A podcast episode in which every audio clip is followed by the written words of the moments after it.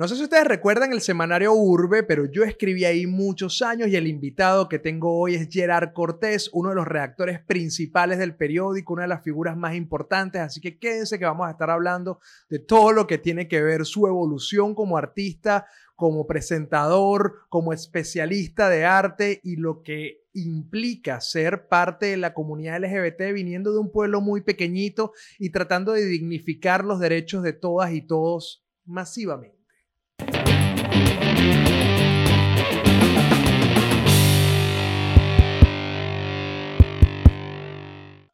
Buenos días, buenas tardes, buenas noches o lo que sea que su reloj esté marcando en este momento. Soy Melanio Escobar y esto que estás viendo y escuchando es estar cansadito de ser yo.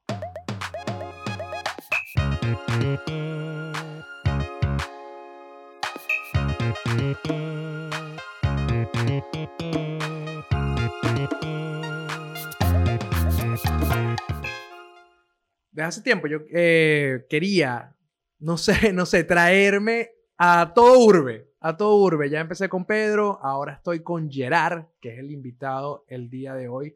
Una persona a la cual admiro muchísimo porque su evolución ha sido exponencial. Ha logrado ocupar muchísimos espacios que son importantes no solamente para su desarrollo personal como profesional, sino para toda la comunidad LGBTI y en especial en mi corazón porque estoy lleno de orgullo de verlo brillar siendo tal cual él es como siempre lo ha sido. Ahora un poco más, más producido, con más, elementos, pero bueno, ya lo vamos a llamar. Primero quiero agradecer a todas las personas que hacen posible que Cansadito de Ser Yo llegue hasta la pantalla de sus hogares. Y a la gente de mia.poncakes en Instagram, la tienda fantasma también en Instagram, el canal de memes en Meme en Telegram, que también existe en Instagram como Meme Si quieres ropita de Cansadito de Ser Yo, simplemente sigue el link de Represent que está en la descripción. Y si quieres apoyar el podcast directamente, únete al Patreon en patreon.com Melanio Bar. Cerrado el espacio de publicidad, sigo hablando de Gerard. Es más, ni siquiera voy a seguir hablando. Gerard es una de mis personas favoritas en el mundo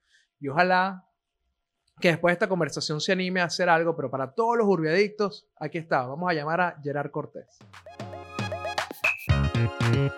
Bienvenido, Gerard Cortés, a Cansadito de Ser Yo. ¿Cómo estás, Gerard? Muy feliz porque yo solo voy a podcast que tengan nombres que me inspiren. Entonces dije, bueno, el de Melanio entra dentro de esa lista porque cansadito de ser yo, básicamente. Hay días en donde me dan ganas de matar a todo el mundo.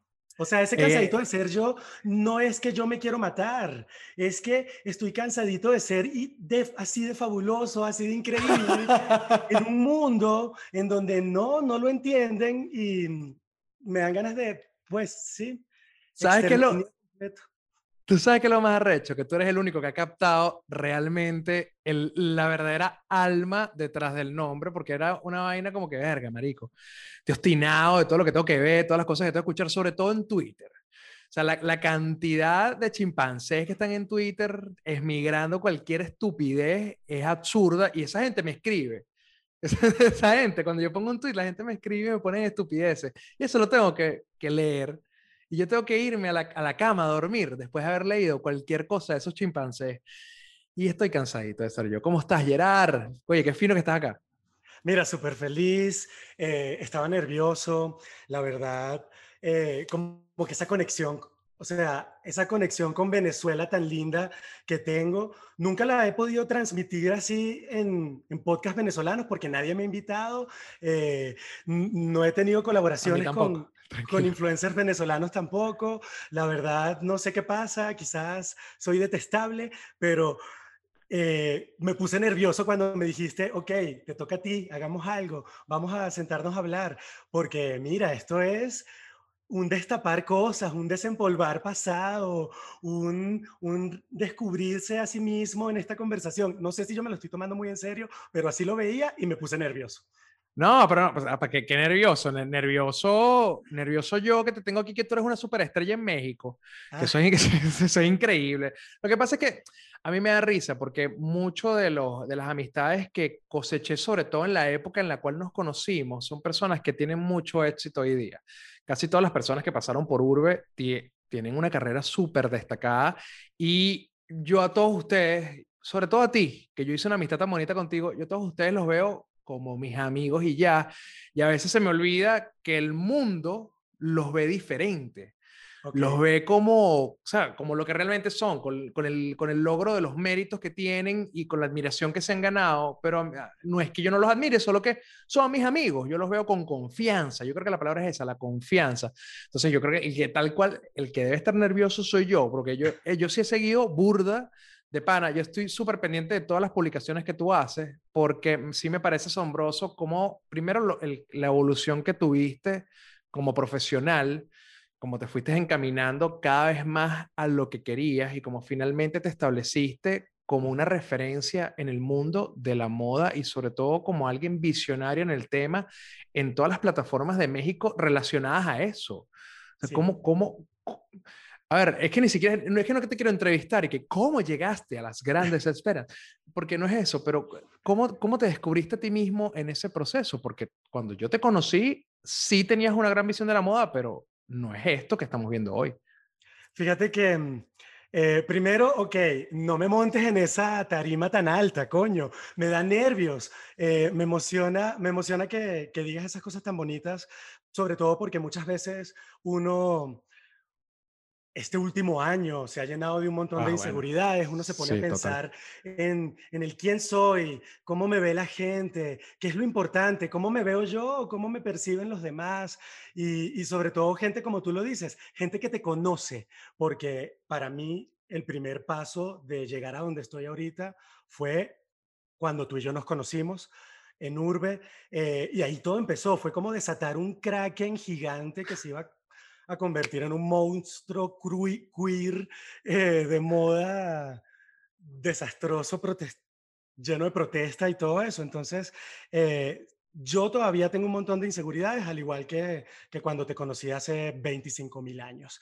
Y, y cuando escucho que tú me ves así, como este gran triunfante de la moda, yo digo, Mm, ojalá, o todavía no. Y de verdad, todavía estoy como que peleando con mi saboteador interno. Claro que sí lo eres. O sea, sí soy así, sí es verdad que lo he logrado, que he logrado muchas cosas, eh, que quiero más, es otro tema. Bueno, pero es que todo el tiempo estamos como en la gran búsqueda de, de querer más. De hecho, chamo, todas estas últimas tres semanas Juan, han sido súper fuertes para mí por varias cosas. Que si la niña estuvo enferma, yo soy el que la cuida, trabajo desde casa me siento colapsado porque estoy ladillado de tener un año trabajando. Coño, yo vengo de darle la vuelta al mundo en un avión todo el tiempo, weón, y ahorita me encerraron en un apartamento un año y estoy desesperado, estoy buscando un coworking, estaba abrumado, pero y estoy, y estoy en un proceso donde estoy tratando de figurar a dónde voy. Pero claro que tú, eh, yo entiendo el tema de las inseguridades y el saboteador, pero tú estás más que claro de todo lo que has alcanzado. Yo estoy, yo estoy como tú cuando te saboteas ahorita, pero tú tienes que estar claro hasta dónde has llegado. Cuando nosotros nos conocimos, Gerard, tú para mí, primero, no sé si tú te acuerdas, ¿tú te acuerdas cuando nos conocimos o por qué nos conocimos? No, o sea, sí, obviamente, pero no el, no, no el día exacto. no, marico, no me importa. No el día exacto, porque probablemente estaba borracho. En las oficinas sí me acordé. No, claro, no, no, no. Mira, terminamos borrachos, pero la, la, vez que nos conocimos fue que tú me ibas a entrevistar para un artículo de Urbe. Yo no trabajaba en Urbe todavía. Y nos fuimos para el centro comercial que quedaba en Los Palos Grandes con los chicos de The Last April. Me acuerdo. Cállate, cállate. No, no, no. O sea, no pienses que no me acuerdo. Claro que me acuerdo, porque eso es lo que te digo. No te conocí cuando empezaste a trabajar conmigo, pero sí fue ese primer acercamiento porque iba a hacer un artículo sobre toda la escena eh, estética y musical que era como medio emo, medio sin, medio punk, medio happy punk, era todo ese rollo y tú eras una persona que teníamos como medio alianza, ¿no? Que decíamos, ¿quién me va a llevar a conectar con esa gente? Melanio, obviamente. Y me acuerdo que, que fuimos a ese, a ese, al Centro Plaza. Al Centro Plaza, exacto. Y ahí hicimos una sesión de fotos, hiciste la entrevista y terminamos cayéndonos a birras en el naturista. Ahí fue cuando nos conocimos. Fue un gran, inicio, fue un gran inicio de la historia. Fue un gran inicio de la historia porque prácticamente a las, no sé, al mes de eso ya yo estaba trabajando contigo. Y haber trabajado contigo, esto es una, una de las cosas que yo se lo he dicho mucho a mi pareja, y, y voy a aprovechar que uso la palabra pareja, porque cada vez que lo digo me siento ultra gay. Y eso es algo que está súper bien. ¿Qué pasa? O sea, no estamos casados. Este, a ver, no le voy a decir mi esposa porque no estamos casados. No le voy a decir mi, estamos comprometidos, pero no le voy a decir mi prometida porque esto no es una novela mexicana. No le voy a decir mi jeva porque es demasiado machista. Y decirle novia a alguien con, el con la que tienes un hijo, coño, yo odio, detesto la palabra pareja. O sea, de verdad. o sea, es como que mi pareja, mi pareja y yo somos, o sea, siento que soy como un señor blanco en una casa en Nueva York, ¿sabes? Como súper conservador diciendo, mi, mi pareja y yo estamos listas para adoptar. Este, no, nosotros, menos mi pareja y yo estamos listos para... no, Pero yo todo lo contrario, yo sí digo, mi novio, mi chico, mi macho, mi hombre, no me gusta decir mi esposo. lo que, pasa es que, lo que pasa es que tú tienes, tú tienes una capa de protección para eso. Si yo lo hago, este, caigo en la, digamos, mm, la palabra sería el refuerzo del machismo constante de la superioridad del hombre por la mujer. Entonces yo estoy muy consciente de eso y trato de buscar la palabra como que más acorde. Entonces, bueno, yo siempre se lo digo a mi pareja que haberte conocido a ti en, en ese momento me permitió no seguir siendo un imbécil, porque yo era un imbécil, yo no entendía, sí, sí era. O sea, era muy de pinga, pero también era un imbécil, como muchas de las personas que, a ver, hoy día todavía deben haber personas maravillosas ahí en la calle, que son personas llenas de amor, felicidad y ternura y que son unos homofóbicos de mierda al mismo tiempo. Y muchas de esas veces es por desconocimiento, porque es un mundo inexplorado para ellos. Y gracias a conocerte a ti, una vez que empecé a trabajar en Urbe y que prácticamente tú me bofeteaste como 77 veces hasta que entendí muchas cosas, y, y darme cuenta de que todo es normal y que todo está bien y que debo respetar como me respetan a mí, tantas cosas que aprendí que de ahí para adelante mi mundo se expandió de una manera tan positiva, porque el, tengo tantos amigos de la comunidad LGBT de los cuales estoy orgulloso, como de unos cuantos que no tanto, pero tengo una visión tan diferente desde que te conocí y me ayudaste a abrir mi mente que no tengo palabras para agradecerte y siempre se lo digo a Andrelis. Yo no sé, no sé si para ti ese, ese, esos bofetones hacia mí fueron iguales, pero de verdad, gracias esa historia de Urbe, tuya y mía, de verdad forma parte de ese libro. Es la primera página. Porque así como tú me dices que, me conociste a mí y que cambié cosas en ti y que influí en ti, eh, lo mismo pasa al revés. Porque, claro, yo estaba en un punto, que, ¿qué edad teníamos? 18, 19 años. Yo Como 18 años. Yo tenía 18 y, y, yo era yo, yo era el mismo Gerard que soy ahorita, solo que ahorita más culona. y, y, y, me estaba descubriendo, enfrentándome a gente que yo no sabía que existía o que yo no sabía cómo afrontar, porque en el colegio mi vida fue un asco, yo estaba en un pueblo súper pequeño, los valles del Tuy, eh, crecí rodeado de bullying, pero siempre siendo yo mismo, ¿sabes? Siempre siendo súper queer, súper gay, súper exagerado a la forma de vestir. Eh, yo llegué a Urbe en una entrevista que me hizo Giselle cuando me acababa de hacer un mohawk gigante en la, en la peluquería de Homer. De Homer, sabía, lo sabía, lo sabía y me lo había pintado de azul. Y eso fue lo que ella hizo que me, que me llamara y me dijera, necesitas conocer a Gabriel Torreyes porque tú formas parte de nosotros desde ya. Y, y te conocí a ti y, y que, que, me encuentro un punk, un rocker, un, pero en todo el sentido de la palabra, que un punk y una persona con un alma rockera es una persona ruda, directa, a veces fuerte, a veces chocante, eh, pero que al mismo tiempo uno no sabía que se iba a encontrar también con un gatito súper lindo, ¿sabes? Y con un gatito súper lindo e inteligente y abierto a escuchar y, que, y que tenía un periodista metido adentro que todavía no conocías.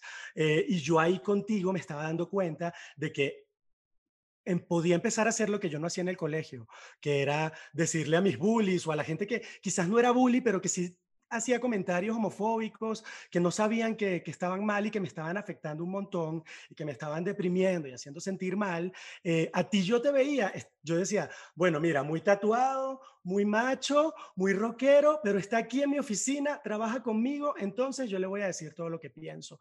Y cada vez que yo me encontraba con algo tuyo que no me gustaba, yo te lo decía, a ver, que no se dice así, no puedes decir eso, yo no ando por la calle gritándote a ti que eres, no sé, cualquier cosa. Entonces yo me acuerdo que era como que un miedo decírtelo, pero al mismo tiempo me sentía súper bien después porque tú te sentabas conmigo y me decías, no, pero explícame por qué, no entiendo. Porque es que no lo entendía. Porque está mal burlarme de los gays. Si, a ver, ustedes son graciosísimos y yo me puedo burlar de lo que quiera. Yo me, yo me burlo de todo el mundo. Pero claro, yo tampoco sabía, Melanio, que en ese momento yo estaba empezando una lucha mía que tiene que ver con, tú te puedes reír de mí. Lo que no puedes hacer es verme como tu fucking payaso, como, como la salida fácil de tus chistes, eh, sobre todo sin conocerme o, o, sin darte cuenta de que no estás haciendo un chiste, simplemente me estás insultando y ya, y te estás burlando de mí, me estás haciendo sentir mal. Y eso es una cosa que 2021 todavía seguimos conversando. ¿Pero por qué? Porque sabemos que Venezuela desde siempre utilizó a los gays como una burla y como nada más, y es algo que la gente pensará que es muy inocente y que es divertido y ya, y que es lindo y que no lo hacen con mala intención, pero mira, yo empecé en Urbe siendo súper abiertamente gay contigo y con todo el equipo, pero nunca lo hice en las páginas, nunca. En lo escrito, exacto. Nunca lo dije, me daba miedo. ¿Por qué me daba miedo, Marico? Porque yo tenía muy claro que si decía que era gay, inmediatamente iba a ser el gay de chéverísimo, de bienvenido, el de la comedia, me iba a encasillar, yo con unas ganas de convertirme en un periodista súper serio y grande, pero ese miedo lo tenía muy claro. Yo era, tengo que ser inteligente, porque si digo que soy gay, eh, ya me encasillan, ya comienza, el público no lo va a entender, mientras tú me veías siendo la persona más orgullosa y, y fuerte. Qué arrecho. Y esa vaina todavía sigue pasando, eso sigue pasando. Nunca lo vi, tienes toda la razón. Yo creo que si, si hubieses escrito desde el punto de vista queer, desde el punto de vista LGBT, es que el mismo público y la misma línea editorial te iban a terminar exigiendo que lo que escribieras es tema de marico. Te iban a decir así. Mira, habla de chanceo, habla de cruising, habla de, no sé, de lo que sea. Yo hice el, la una de las ediciones más vendidas de Urbe. El artículo principal está firmado por mí y es el de sexo anal, obviamente con colaboración de Gabriel, de Giselle, de todos los que estaban ahí apoyándome, porque yo no era un periodista completo, pero yo firmé el artículo de sexo anal, obviamente orientado hacia el tema heterosexual, porque la portada era una de estas mamis. Sí, cualquiera de estas mamis que unas nalgas gigantes en portada, que obviamente eso fue lo que hizo que se vendiera, ¿no? Pero también hablamos de sexo anal de una forma súper honesta y lo escribí yo justo por eso, porque era yo el, el que tenía que escribirlo. y, y, y, lo que hice fue buscarme a alguien que, que fuera abiertamente gay y hablara sobre eso, pero todo el enfoque profesional del tema lo di yo ahí porque pero no, nunca dije, a ver, yo soy experto, déjenme hablar a mí. Claro, en mi propia experiencia, o sea, no, pero que no, no, no, pero increíble. Sí, sí, seguí utilizando mi, mi homosexualidad como algo que me empoderaba periodísticamente en Urbe. Yo ahí metí todos los temas que yo quise, hablamos de, todos los, de todo lo que queríamos. Eh, de una manera muy libre, ¿no? Y, y, venía de nosotros, como que naturalmente. Como, ¿Quién es Gerard? Lo que propone Gerard. ¿Quién es Melanio? Lo que propone Melanio. Yo creo que las juntas, las juntas editoriales, las reuniones editoriales que hacíamos los miércoles era algo que, que, enriquecía muchísimo porque la diversidad de los pensamientos dentro de Urbe es algo que nunca faltó. Éramos muy diferentes, pero al mismo tiempo teníamos como una línea transversal que nos unía, que era que todos éramos unos raros. Y eso, y eso es lo que sí interesante, todo el contenido que podíamos sacar a, a través del periódico. Y efectivamente, tú fuiste una de las mentes que crearon el rediseño completo del semanario. Y es muy claro, mucha, mucha gente se dio cuenta, no había, no había necesidad de decir, este, esto fue pensado por alguien que es gay. Y, ¿sabes? Y, un, y alguien botando una escarcha así, ¿no? O sea, no, no tenemos que caer en un cliché, sé, porque era evidente que la diversidad estaba entrando en el semanario de una manera más abierta con el rediseño. ¿Te acuerdas de esa época? La diversidad orgánica y real era lo que se estaba creando en ese producto periodístico y que en el 2021, tantos años después, no voy a decir que precursores, pero digo que sí salió así, salió naturalmente y el contenido se sentía diverso, se sentía abierto, nos diferenciábamos de un montón de medios en Venezuela, de los canales de televisión, nunca iban a hacer lo que hacíamos nosotros. Em, eh, las otras revistas, eh, la radio, eh, la diversidad real estaba ahí. Y si esa fórmula se llevara al 2021, pues tenemos el ejemplo perfecto de lo que debería ser un medio de comunicación, con gente dando sus puntos de vista honestamente, con un contenido realmente diverso, hoy que se exige diversidad y que se exige por algo. Mira, ¿cómo yo no voy a exigir diversidad, Melanio? Si justo yo viví lo que hicimos juntos, tú y yo, eh, y sé lo mágico y lo real y lo cool que es un producto honesto con diversidad, porque em, le da pie a que la gente crea que se puede hacer, a que la gente venezolana crea que puede ser un periodista serio como Melanio o como Gerard, bien maricón, bien tatuado, bien rebelde, bien rockero, bien rado, bien honesto con sus posiciones políticas y sociales, eh, sin miedo a ser. El miedo a ser es algo que se rompe con diversidad y medios de comunicación llenos de gente que no se ve en pantalla, que no se suele ver, que todavía en Venezuela no los quieren mostrar, no se están negados y en Latinoamérica, yo estoy en México, imagínate, por más que la gente me dice, wow, México es súper diverso y súper queer y qué emoción, mi vida como influencer, periodista, es una lucha constante contra el fucking machismo que hay aquí. Claro. y es cansante, pero al mismo tiempo te llena de fuerza, porque, a ver, es lo que te digo, tú y yo éramos así desde el principio, desde chiquitos. Es que estamos igualitos. Y se, nos dio natural, se nos dio natural, no nos cayó nada, no nos calla nadie, es súper fuerte. Es súper fuerte, es súper fuerte y a mí eso es una de las cosas que a la gente que por lo menos sigue mi trabajo, que estoy seguro de la que también sigue el tuyo, le gusta, que nos hemos mantenido iguales. O sea, uno va, uno va evolucionando y va perfeccionando, comete errores, comete aciertos, crece, se encoge un poquito porque uno comete una cagadita, después la vuelve a arreglar y vuelve a subir. Pero, a ver, uno ha mantenido una línea, una línea en el tiempo en la cual uno puede identificar a Gerard como es Gerard. O sea, tú no eres muy diferente a cuando yo te conocí. Quizás ahora eres una persona con mucho más estilo y muchas más posibilidades. Y ahora yo tengo un poco Cállate. Yo, que tenía mucho estilo, yo tenía mucho estilo también de pequeño. Sí, sí era, era punquetico. A mí me gustaba, me gustaba. Pero bueno, nada, ahora yo tengo un poquito más de tatuajes o un poco más de posibilidades de hacer cosas, pero seguimos siendo lo mismo. Yo te voy a decir una vaina. El tema de, de, de la diversidad, qué bueno que lo tocas, Juan, de, de, traerlo para el 2021. Porque una de las vainas que yo más leo en redes sociales es que la gente, por algún motivo que yo todavía no entiendo cuál es, se arrecha porque hay un personaje gay en una serie, o hay un personaje afrodescendiente en una serie, o hay una persona, un personaje lesbiana en, en, una, en una película, o algo así como que, qué fastidio los progres con su inclusión forzada. Y coño, no sé por qué, a ver, puedo imaginarme por qué nos podemos poner filosóficos que atenta con su con sus creencias o con su, se sienten intimidados de que sus derechos se, de alguna forma se van a ver entorpecidos porque otros también ejerzan los mismos derechos, no sé. Pero el, el tema es que la inclusión que existía y la diversidad que existía en Urbe es algo que yo pude el efecto positivo de eso es algo que yo pude palpar directamente, porque muchos de los fanáticos que cosechamos durante años por escribir en el periódico y ser como éramos y escribir sobre lo que escribíamos de la manera que lo hacíamos, me enseñó a mí que había personas que necesitaban primero modelos a seguir con los cuales se identificaran.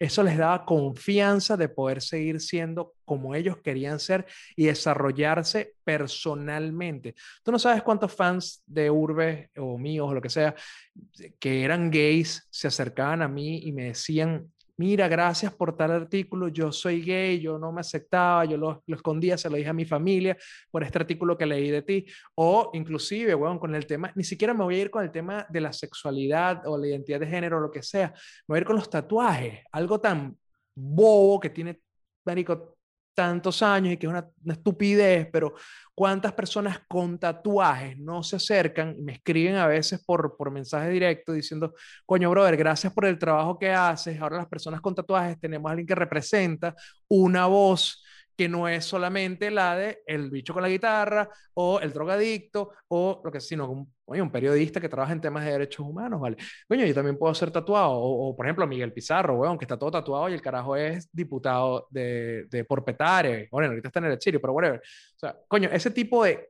cosas donde se muestran personas diferentes dentro de espacios ocupados por otras más eh, tradicionalmente, es lo que le permite a que otras personas que se sienten igual tengan el valor de vivir su vida, ¿no?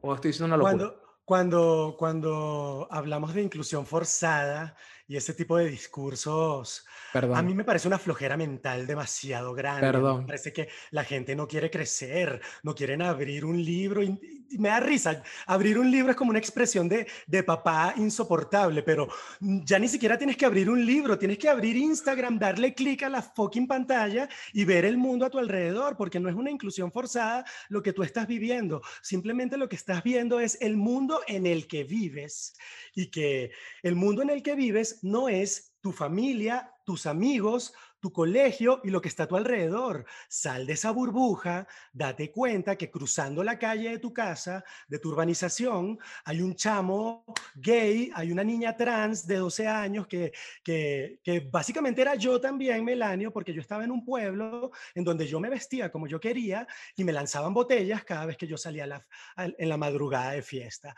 Yo salía a las verbenas y al concierto de los adolescentes, sí, lo digo, fui a conciertos de los adolescentes y de punto cinco Fuertes declaraciones. Y me avergüenza, pero bueno, yo estaba ahí y yo iba a dar mi moda queer, marico, con 15 años y me lanzaban botellas, pero yo no iba a dejar de ir porque a mí las fiestas y los conciertos siempre me han gustado.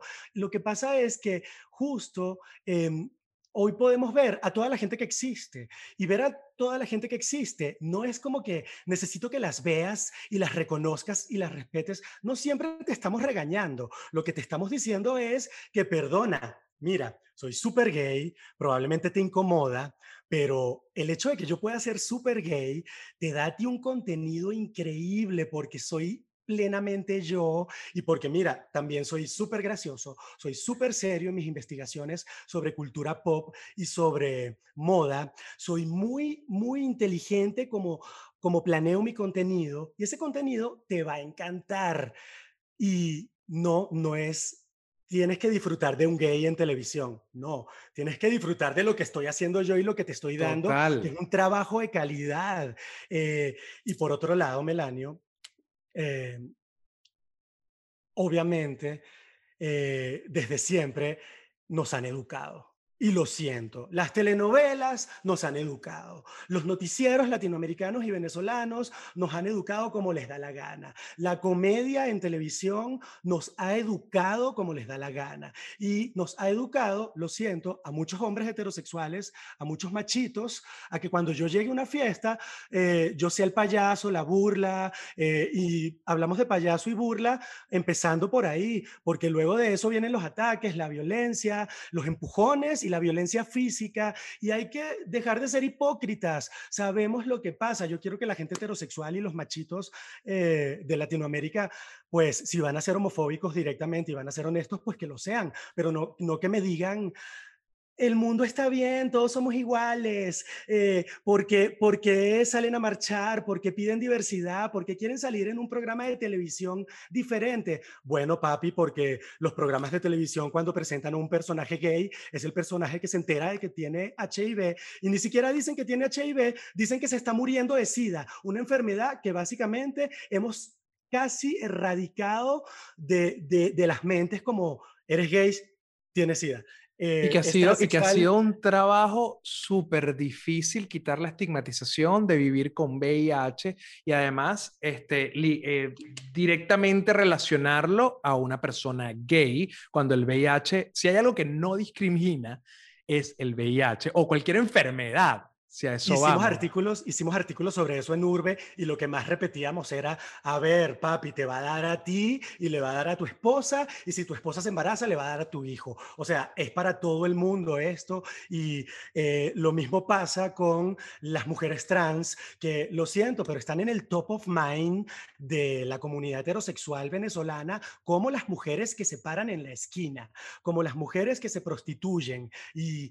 Eh, han, existido las personas trans de toda la vida. Eh, han querido ser doctoras, profesoras, em, han querido ser periodistas, han querido ser actrices, pero por alguna razón, que son los medios, solo las vemos como las prostitutas. Una mujer trans es una trani, es una travesti, es un travelo, es justo así se ven. Y perdón, mostrarte diversidad y mostrarte lo que hay en el mundo y mostrarte que hay niños y niñas trans y que hay hombres trans, eh, no es porque te estamos metiendo por los ojos nada, simplemente te estamos diciendo, ahí están. Existen. Y van a ir a la universidad y te las vas a encontrar en tu oficina porque no hay otro camino. O sea, de verdad, no vamos a ir para atrás. No, no me voy a callar y no voy a dejar de decir que soy gay porque... Y además que no se, se puede, y no se puede sentenciar, disculpa que, que, este, esta parte, la parte de, de, de, las personas trans es muy importante, porque una de las, una de las razones por las cuales la consecuencia más común que vemos en el tema de la prostitución, más allá de que los medios de comunicación nos hayan enseñado de que ese es el camino o ese es el destino de una persona trans, es que adicionalmente hay una homofobia y una discriminación estructural que se va reflejando en la vida de la persona trans desde que es muy joven. ¿Por qué se habla de niños trans o de mujeres o de, o de adolescentes trans? Es porque existen y cuando es, las personas trans tienen el privilegio de tener un hogar lleno de amor que les apoya durante ese crecimiento cuando se encuentran que en el colegio no les quieren recibir la inscripción porque son trans, empiezan las trabas. Entonces no puede terminar el bachillerato. Entonces quiere buscar trabajo en algo donde se le dé y busca en cualquier sitio, desde una zapatería, una empresa, pero no se les da porque por lo menos en Venezuela a ti no te dan una cédula de identidad que vaya acorde con tu identidad de género, sino que si tú naciste Luis, esa es la cédula que te van a dar así tú luzcas como María y tú te identifiques como María. Entonces cuando tú vas a la empresa y entregas un currículum, currículum que dice Luis Hernández y lo entrega María Hernández, no le dan trabajo. Entonces le cierras las oportunidades de estudio, le cierras las fuentes de empleo y ¿qué te queda? Es lo primero que yo me acuerdo que, que conversé contigo. Me acuerdo que, que, justo hablábamos de la violencia de no dejarme ser. Lo violento que puede ser decirle a una persona, no, tú no eres hombre, tú eres mujer. O tú eres gay, pero compórtate como un machito. No, no me gusta que los gays sean tan amanerados. O no me gusta que los gays se vistan así y estén gritando, soy gay, soy lesbiana, soy trans. O a mí me gustan las lesbianas que son femeninas, lindas, porque, mira, la verdad, no hay nada más violento que eso. Y yo te lo dije, yo te dije, yo no voy a dejar de vestirme como me visto, ni de mariquear como mariqueo, Melanio, y voy a ir a tu fucking concierto de Stuproy y voy a ser la diva del concierto de Stuproy, porque, a ver, eh, yo no me tengo que adaptar a cómo eres tú, porque tú, a ti nadie nunca te ha dicho, eh, tienes que ser así o deja de ser así, porque a los heterosexuales básicamente, pues naciste así, todo está bien, entra por el camino que está hecho. Lo que pasa es que, fíjate, esa violencia, ahora muchos amigos heterosexuales lo entienden, porque ahora en el 2021 reconocemos que decirle también a un niño heterosexual, eh, sé hombrecito, sé valiente, sé machito, es violento, es, violento, querer, es violento ponerte en una posición en donde tú le vas a decir a los demás cómo actuar, cómo hablar, cómo vestirse, cómo ser. Y luego viene la violencia que es la sistemática que tú dices desde siempre, que es los gays van a hacer esto, las lesbianas van a hacer esto, em, la gente trans va a hacer esto, eh, la gente trans eh, es un tema que yo no voy a dejar de hablar porque sí, es verdad, la comunidad gay ha avanzado bastante y ha ganado bastante terreno, pero somos estamos todos en, el mismo, en la misma lucha, que es pues esa heteronorma que cansa y que, y que limita a la gente. Cuando a mí alguien como tú me dice, eres exitoso, y yo a veces no me lo creo, pienso incluso en cómo otras personas ven que gente como tú y como yo somos exitosas. Y, y fue justo porque nunca dejamos que esas reglas y esas normas delimitaran quiénes somos. Total. Eh, me gustaría incluso recomendar que vayan a ver el documental Disclosure en Netflix que se llama Lo trans a través de la pantalla. Mira, yo lo vi, Yo lo, vi y hasta, hasta a mí me dio, me dio cachetadas, porque a los gays también se nos dan un montón de cachetadas porque creemos que ya sabemos todo, que ya, ya conseguimos lo que necesitábamos. Y hay muchos gays en Venezuela y en Latinoamérica que se las dan muy de, de los gays machitos, los gays que se sienten guapos y apoyados y que hasta le dan la espalda a la comunidad trans, a la comunidad no binaria, a la... Y es una cosa muy fea, a ver, me parece. Es que lo que pasa es que lo que pasa es que hay letras que están rezagadas en el alcance o en el disfrute y ejercicio de los derechos. Hay letras que están rezagadas porque tienen una carga mayor de estigma social y eh, cae, caemos en el mismo egoísmo de siempre, en el egoísmo que hemos tenido nosotros para, con la comunidad gay, por ejemplo, donde yo estoy bien, no me importa él. O yo estoy mejor, ya no, mejor, mejor quédate ahí mientras yo lo logro. Ya yo, yo, después que yo lo logre, te aviso.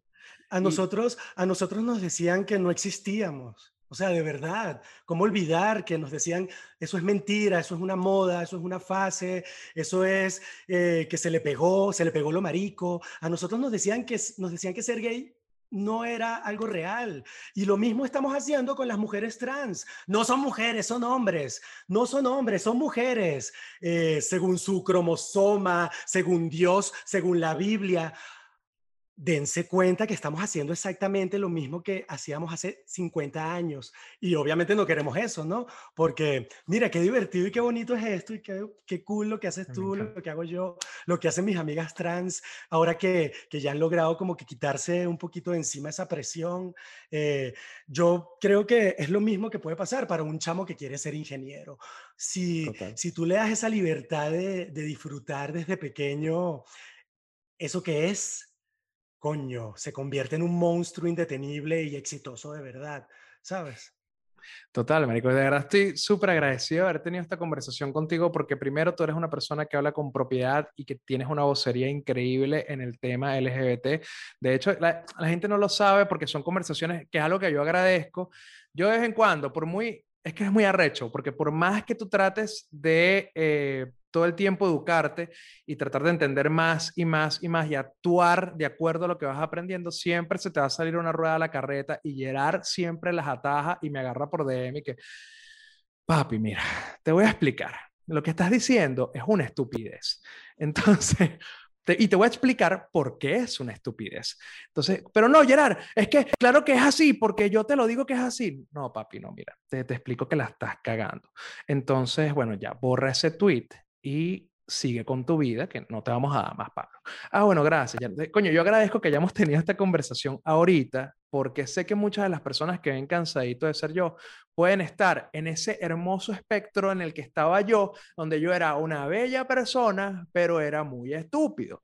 Entonces, quizás toda esta información que les está dando les puede ayudar a que entiendan que así como tú existes, existe Gerard, existo yo, existe el de la esquina, existe la de arriba, existe el de abajo. Y lo importante es que todos convivamos en armonía y respeto y cariño. Gerard. no, o sea, eh, gracias. Eh, gracias a ti, gracias a ti. O sea, la primera pregunta tuya fue ¿cómo, llegaste aquí, dónde estás, y básicamente es equivocándome mil veces. Y así como yo te digo, borra un tweet, eh, dentro de cinco años tú me vas a decir a mí, te equivocaste aquí y vamos a ser otras personas, pero nos vamos a sentir orgullosos de, hasta dónde vamos llegando, porque siento que vamos creciendo. O sea, yo estuve en urbe, después me fue horrible en Venezuela, todo es, y tuvimos que abandonarla y Irme a España fue horrible porque mm, yo no podía ser una estrella en España porque qué difícil meterse como inmigrante y después eh, estar, o sea, yo en España repartí flyers para una fiesta en el metro, al día siguiente dije, ya, tengo que probar en otro lado, me vine a México y ahora estoy aquí y estoy aquí hablando contigo y te digo, hemos crecido un montón y mm, ahora yo, reina de la moda. a mí me encanta. Yo sé, a, mí me da risa porque yo en los desayunos, yo le digo a André, ah, mira, buen provecho. Yo me estoy aquí comiendo unas fotos del el culo de Gerard y el huevo de Gerard. Todos los días me amanezco con, con una foto de tu culo en mi celular. Pero lo agradezco, lo, lo disfruto. Sí, pero hemos crecido, chamo, hemos crecido y lo bonito es que sigue habiendo, sigue habiendo esa conexión que hubo desde el principio. Y bueno, para, los, eh, para todos los que seguro van a ver esta, esta vaina, muchos urbiadictos y personas que seguían el semanario, bueno, este es Gerard Cortés, este es Melanio Escobar, somos los mismos que conocieron hace cuántos años, weón, 15 años. Eh, a través de las páginas, pero ahora estamos en nuestros diferentes espacios. Gerard, muchísimas gracias por estar en Cansadito de Ser Yo.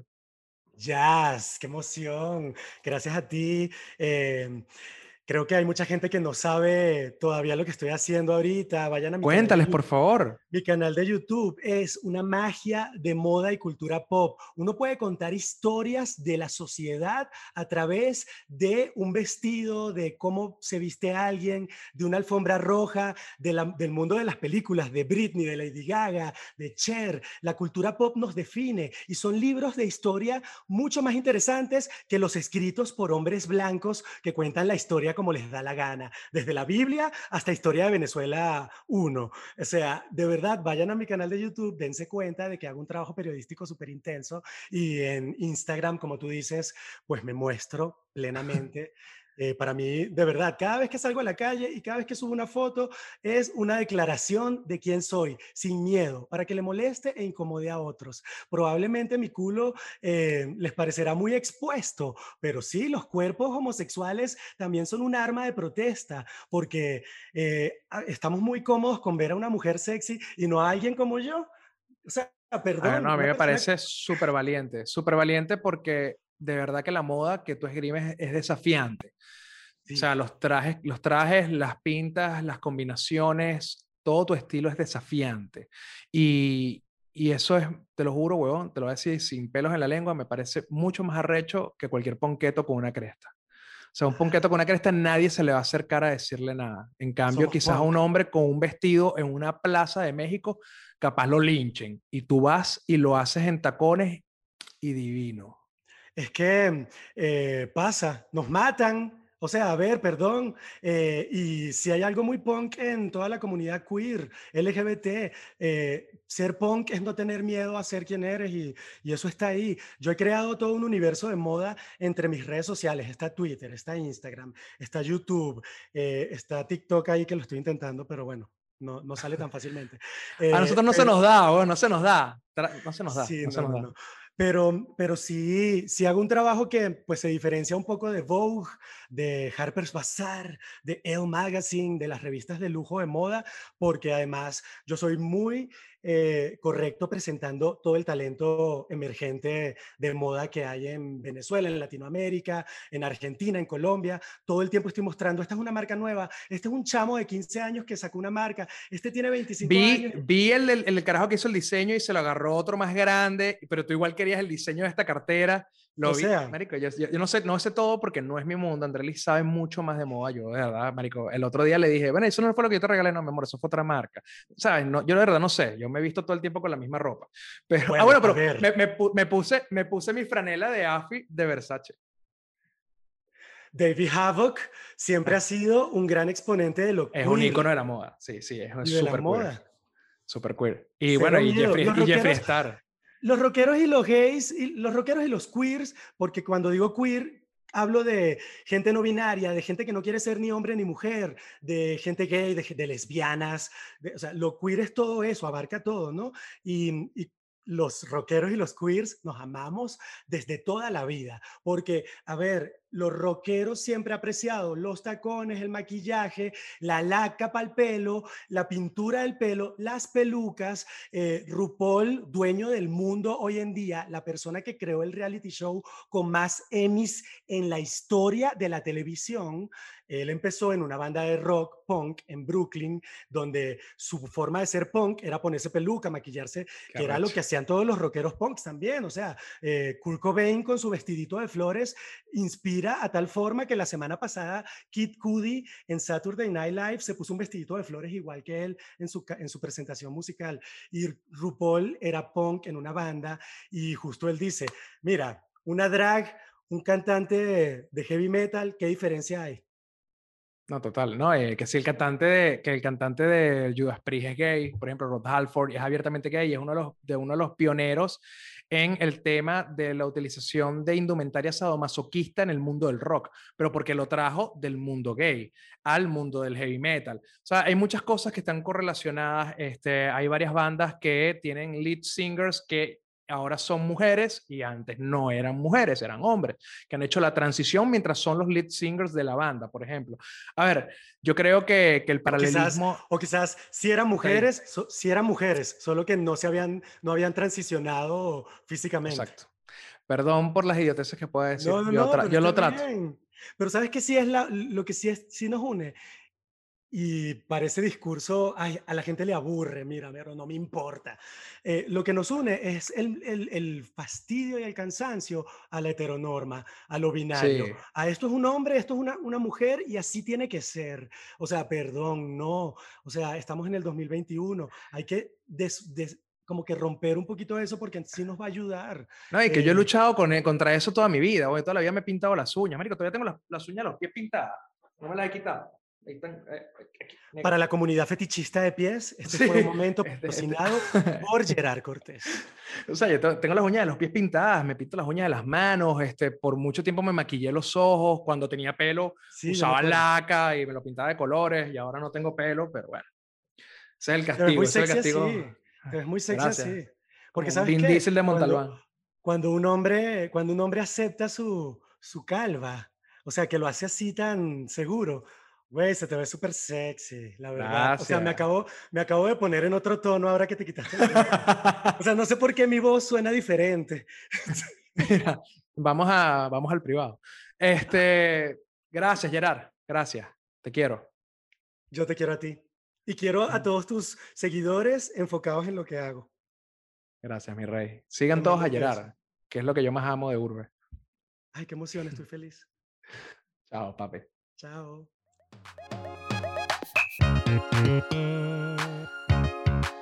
Y ese fue Gerard Cortés en Cansadito de Ser Yo. No me queda más que invitarlos a todos ustedes a que lo sigan en todas sus redes para que puedan desayunar, desayunarse un huevo y un culo en su teléfono como lo hacemos en esta casa todas las mañanas. No, mentira. La calidad del contenido que hace Gerard es impresionante y de verdad que les digo, si ustedes no conocen de la moda, si no conocen de las artes, si no conocen de la protesta artística, si no conocen de Gerard, pues los invito a seguirlo porque se van a enriquecer con una diversidad y una variedad que en estos momentos quizás no está en su vida y ustedes no lo saben, pero les hace falta. Esto es Cansadito de Ser Yo. Chao.